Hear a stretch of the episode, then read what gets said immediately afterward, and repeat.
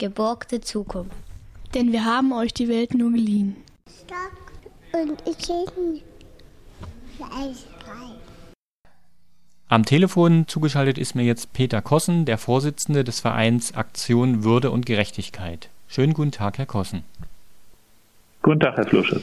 Sie sind Vorsitzender des Vereins Aktion Würde und Gerechtigkeit. Würde und Gerechtigkeit braucht es sicherlich in vielen Bereichen. Womit beschäftigt sich denn Ihr Verein im Speziellen? Wir möchten Arbeitsmigrantinnen und Arbeitsmigranten, die aus Ost- und Südosteuropa hier sind, in Deutschland, hier in der Region, in der Stadt sind, wir möchten denen eine Rechtsberatung zur Seite stellen, die ihnen hilft, ihre Rechte in der Arbeitswelt und auch darüber hinaus geltend zu machen, weil wir festgestellt haben, dass einerseits das deutsche Arbeitsrecht davon ausgeht, dass der Arbeitnehmer, die Arbeitnehmerin ihre Rechte selbst geltend machen kann, eben über einen Betriebsrat, über eine Gewerkschaft über die, oder über den Klageweg. Und andererseits stellen wir fest, dass die Arbeitsmigranten alle drei Wege in der Regel nicht beschreiten können, weil sie nicht oft bei den Betrieben oft nicht direkt angestellt sind, weil sie keine Gewerkschaftsmitglieder sind und sich auch nicht trauen oder das Geld nicht haben, den Klageweg zu beschreiten. Und wir möchten ihnen dabei helfen, damit sie ja ihre eigenen Rechte auch geltend machen können. Fangen wir mal auf der anderen Seite des, des Fleischverbrauchs an. Also viele Verbraucherinnen und Verbraucher freuen sich ja, wenn sie ein Kilo Schweinekotelett für 4,19 Euro 320 Gramm Rinder, Minutensteaks für 2,99 oder 100 Gramm Bauernschinken für 1,49 im Supermarkt bekommen. Doch die Preise sind nicht nur durch fragwürdige Methoden in der Tierhaltung möglich, sondern auch durch Ausbeutung der Arbeitenden in den Schlachthöfen und Fleischfabriken. Was berichten Ihnen denn die Arbeiterinnen und Arbeiter über ihre Arbeitsbedingungen? Es sind übermäßig lange Arbeitszeiten, die in Deutschland gesetzlich gar nicht erlaubt sind. Das bedeutet, 60 Stunden in der Woche sind keine Seltenheit. Es sind erschwerte Arbeitsbedingungen. Das ist zunächst mal nicht ungesetzlich. Bei großer Kälte oder bei großer Hitze. Ähm, nachts auch. Gut, die Arbeit ist immer schwer gewesen. Die musste jemand machen. Aber jetzt bei den Arbeitsmigranten ist es häufig so, dass sie unter großem Druck stehen. Sie sind in der Regel nicht beim Unternehmen, also auf dem Schlachthof angestellt, sondern werden über Personaldienstleister dorthin vermittelt und man weiß oder es wird erzählt, ähm, also diese Leute, die Betroffenen erzählen es selbst, dass sie einfach unter großem Druck stehen. Das erste Wort, das sie in der deutschen Sprache lernen, ist schneller. Es wird ihnen ständig ähm, Druck gemacht, dass sie schneller arbeiten müssen. Es, es gibt willkürliche Strafgelder, wenn angeblich Messer nicht richtig gereinigt sind. Also es herrscht dort äh, viel Angst und viel Druck. Und in der Summe unter diesen Bedingungen ist die Arbeit wirklich gesundheitsgefährdend und ähm, ist auf die Dauer so gar nicht auszuhalten. Wenn ich nochmal beim Lohn bleibe, das heißt ja eigentlich gilt seit 2015 in der Fleischbranche ein gesetzlicher Mindestlohn. Aber wenn Sie jetzt sagen, die sind da eigentlich gar nicht angestellt, dann scheint das für die ja gar nicht zuzutreffen. Ist das richtig? Es gilt schon für sie. Eigentlich ist dieser Mindestlohn auch ähm, gültig für Arbeitsmigranten, auch wenn sie nicht direkt beim Schlachthof angestellt sind. Faktisch ist es so, dass sie nicht selten bei dem gleichen Menschen auch unterkommen in den Behausungen, hm, bei denen sie auch beschäftigt sind. Und da gibt es also eine ganze Reihe von Abhängigkeitsverhältnissen, und dadurch sind die Menschen eben auch erpressbar. Aber es sind auch verschiedene Stellschrauben, über die dann ähm, der formal ausgezahlte Mindestlohn dann doch wieder einkassiert wird, also zum Beispiel dadurch, dass nur ein Anteil von Arbeitsstunden, von geleisteten Arbeitsstunden bezahlt wird. Ebenso gut 160 Stunden werden in der Regel nach Mindestlohn bezahlt und wenn 240 Stunden gearbeitet worden sind, dann fehlen Stunden auf der Stundenabrechnung.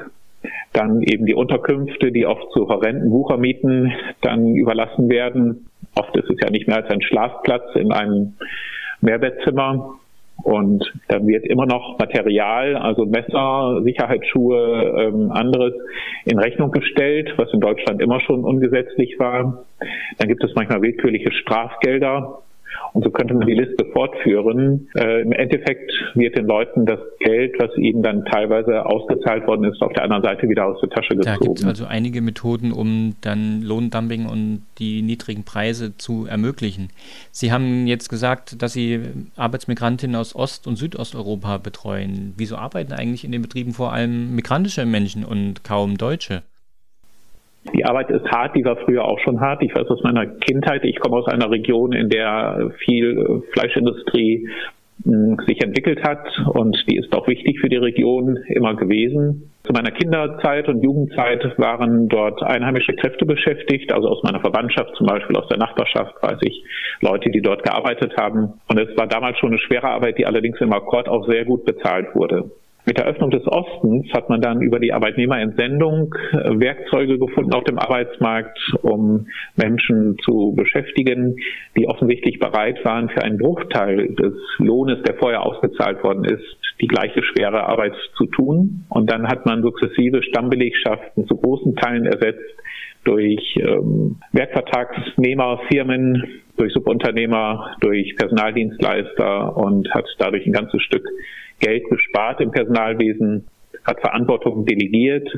Menschen aus Ost- und Südosteuropa haben oft in ihrer Heimat keine wirtschaftliche Perspektive, finden keine Arbeit, und es junge Menschen auch. Sie lassen sich dann anwerben von Versprechungen bezüglich Lohn und Unterbringung, die hier in der Wirklichkeit eben äh, nicht annähernd so sind, wie es ihnen versprochen worden ist. Und ähm, dadurch ähm, ja, kommt es eben zu diesen Verhältnissen. Nichtsdestotrotz kommen die Menschen natürlich zunächst mal freiwillig hierher, aber sie werden hier dann auf brutale Art und Weise ausgebeutet. Sie engagieren sich jetzt seit vielen Jahren gegen menschenunwürdige Arbeitsbedingungen in der Fleischindustrie. Wie sind Sie eigentlich dazu gekommen und weshalb machen Sie das? Ich bin 2011 in das Oldenburger Land gewechselt, dienstlich, ähm, also im Rahmen ähm, einer beruflichen Tätigkeit bei der Kirche. Ich bin in eine Verwaltungs, äh, kirchliche Verwaltungsbehörde gekommen als, als Leiter der Behörde und bin dann konfrontiert gewesen mit Phänomenen, die ich so nicht kannte, höchstens aus dem Geschichtsunterricht, aus der industriellen Revolution. Also diese Verwerfungen auf dem Arbeitsmarkt, diese brutale Ausbeutung von Arbeitskräften, zum Beispiel das Phänomen, drei Leute nutzen das gleiche Bett im Schichtbetrieb oder eben diese überlangen Arbeitszeiten, dieser minimale Lohn. Ich fühlte mich herausgefordert, etwas zu tun und habe gedacht, das, was ich tun kann, ist zunächst einmal Öffentlichkeit herstellen. Das habe ich getan, habe mein Amt dazu benutzt, Öffentlichkeit herzustellen. Viele Menschen wussten vieles, das war im Jahr 2012, aber es fehlte eigentlich daran, dass jemand mal sagte, so ist es hier und die Dinge mal in der Öffentlichkeit ins Licht zu zerren. Das habe ich getan ähm, und war dann praktisch so mittendrin, äh, wurde mit vielen, mit vielen Informationen konfrontiert, mit Einzelschicksalen und das hat mich im Grunde nicht wieder losgelassen, weil ich bis heute einfach viele Menschen kennengelernt habe, die hierher gekommen sind, durchaus bereit, hier schwere Arbeit zu tun, die hier aber buchstäblich unter die Räder geraten sind und ich möchte, soweit ich das irgendwie kann, diesen Menschen helfen, dass sie zu, zu ihrem Recht kommen, dass ihnen Gerechtigkeit äh, widerfährt und, und dass sie hier mit Würde behandelt werden. Und wie reagiert Ihr berufliches und privates Umfeld auf Ihr Engagement, was ja doch anscheinend offensichtlich sehr viel Zeit und wahrscheinlich auch Kraft in Anspruch nimmt?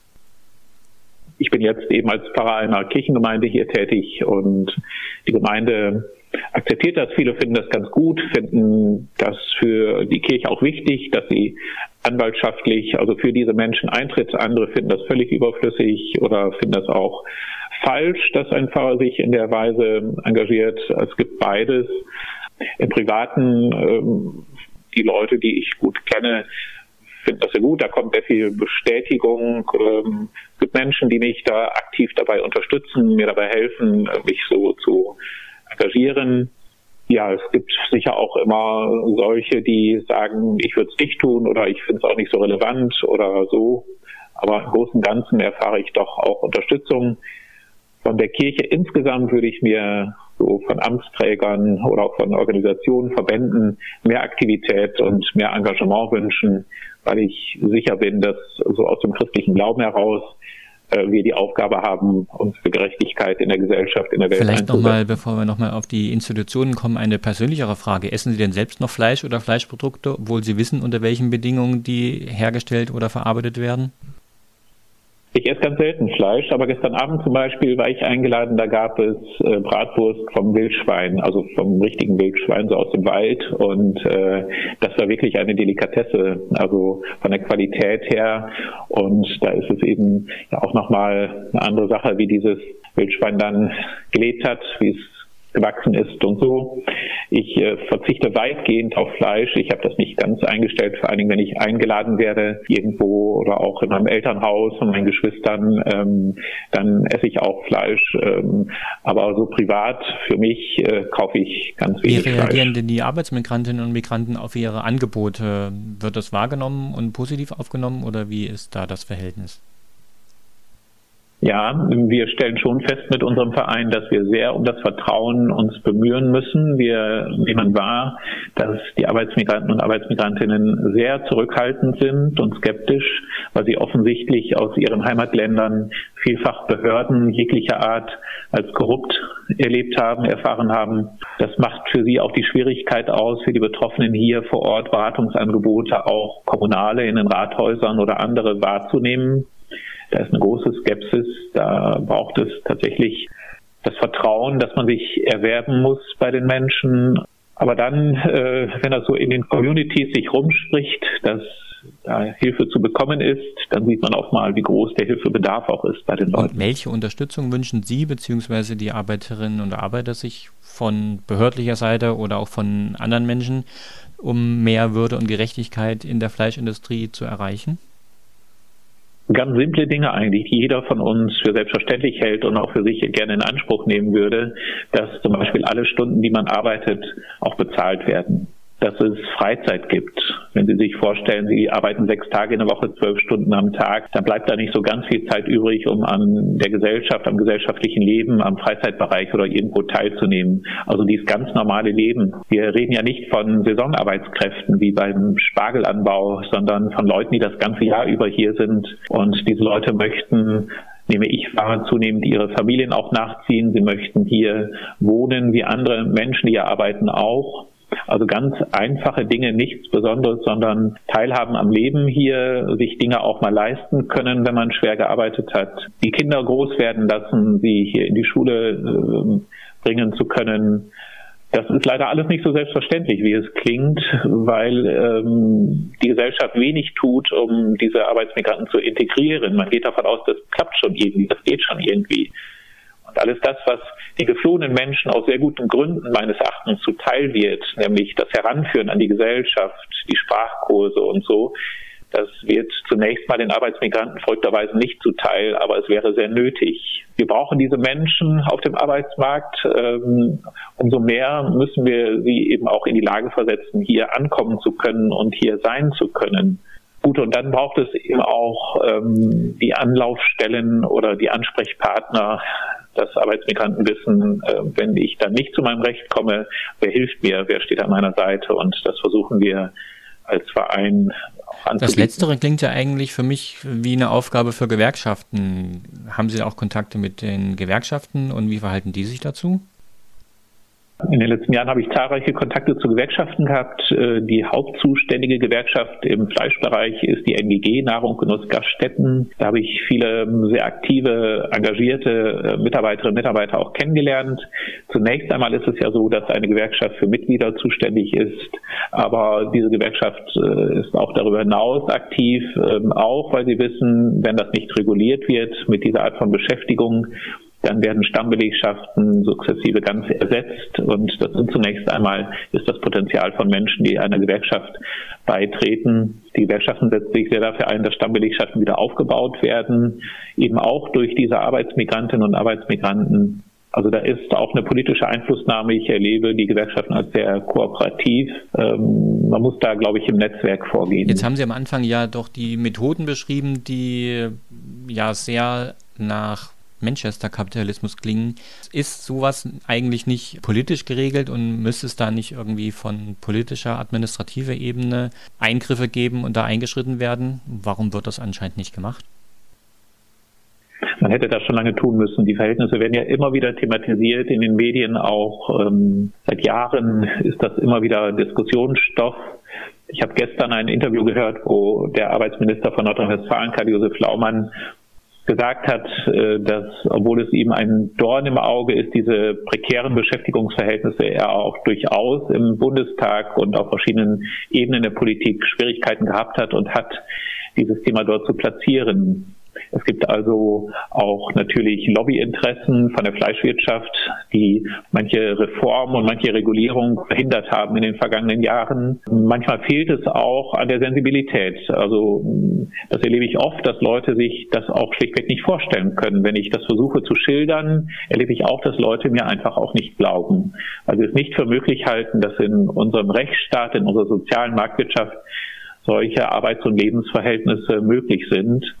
Das hat damit zu tun, dass die Arbeitsmigranten eben nicht Teil unserer Gesellschaft sind und ganz selten kennt man jemanden. Wenn man ein Einzelschicksal kennt, wenn man weiß, wie es Menschen hier bei uns ergeht, hat man auch ein Gefühl dafür, dass sich das ändern muss. Aber ich habe den Eindruck, ähm, da ist eine Parallelwelt, eine, eine Subkultur entstanden und die hat mit unserer sonstigen Gesellschaft nicht so viel zu tun und deswegen fühlt sich die sonstige Gesellschaft auch nur bedingt herausgefordert, da äh, ja, ordnend einzugreifen. Da scheint ja eine erste Aufgabe zu sein, die vor uns allen steht, dass normale Menschen, Verbraucherinnen und Verbraucher in Deutschland und anderswo einfach nur Informationen über die Arbeit, die Arbeitsbedingungen in der Fleischindustrie und dann eben auch über ihre Arbeit in, mit ihrem Verein bekommen. Wo kann man sich denn da informieren, wenn einen das interessiert?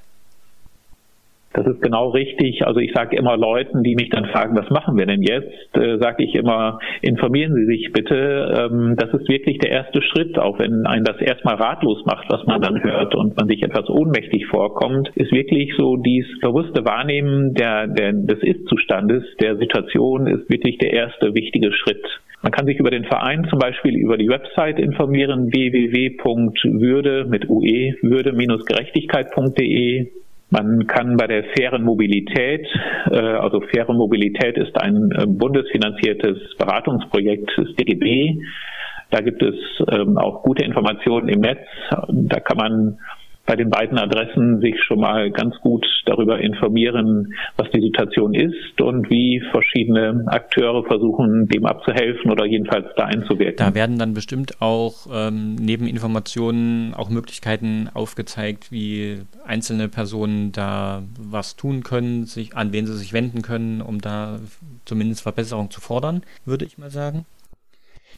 Genau, das ist so Dann richtig. hoffe ich, dass das ähm, viele machen werden. Ich bedanke mich bei Peter Kossen, dem Vorsitzenden der Aktion Würde und Gerechtigkeit und wünsche viel Erfolg bei der weiteren Arbeit.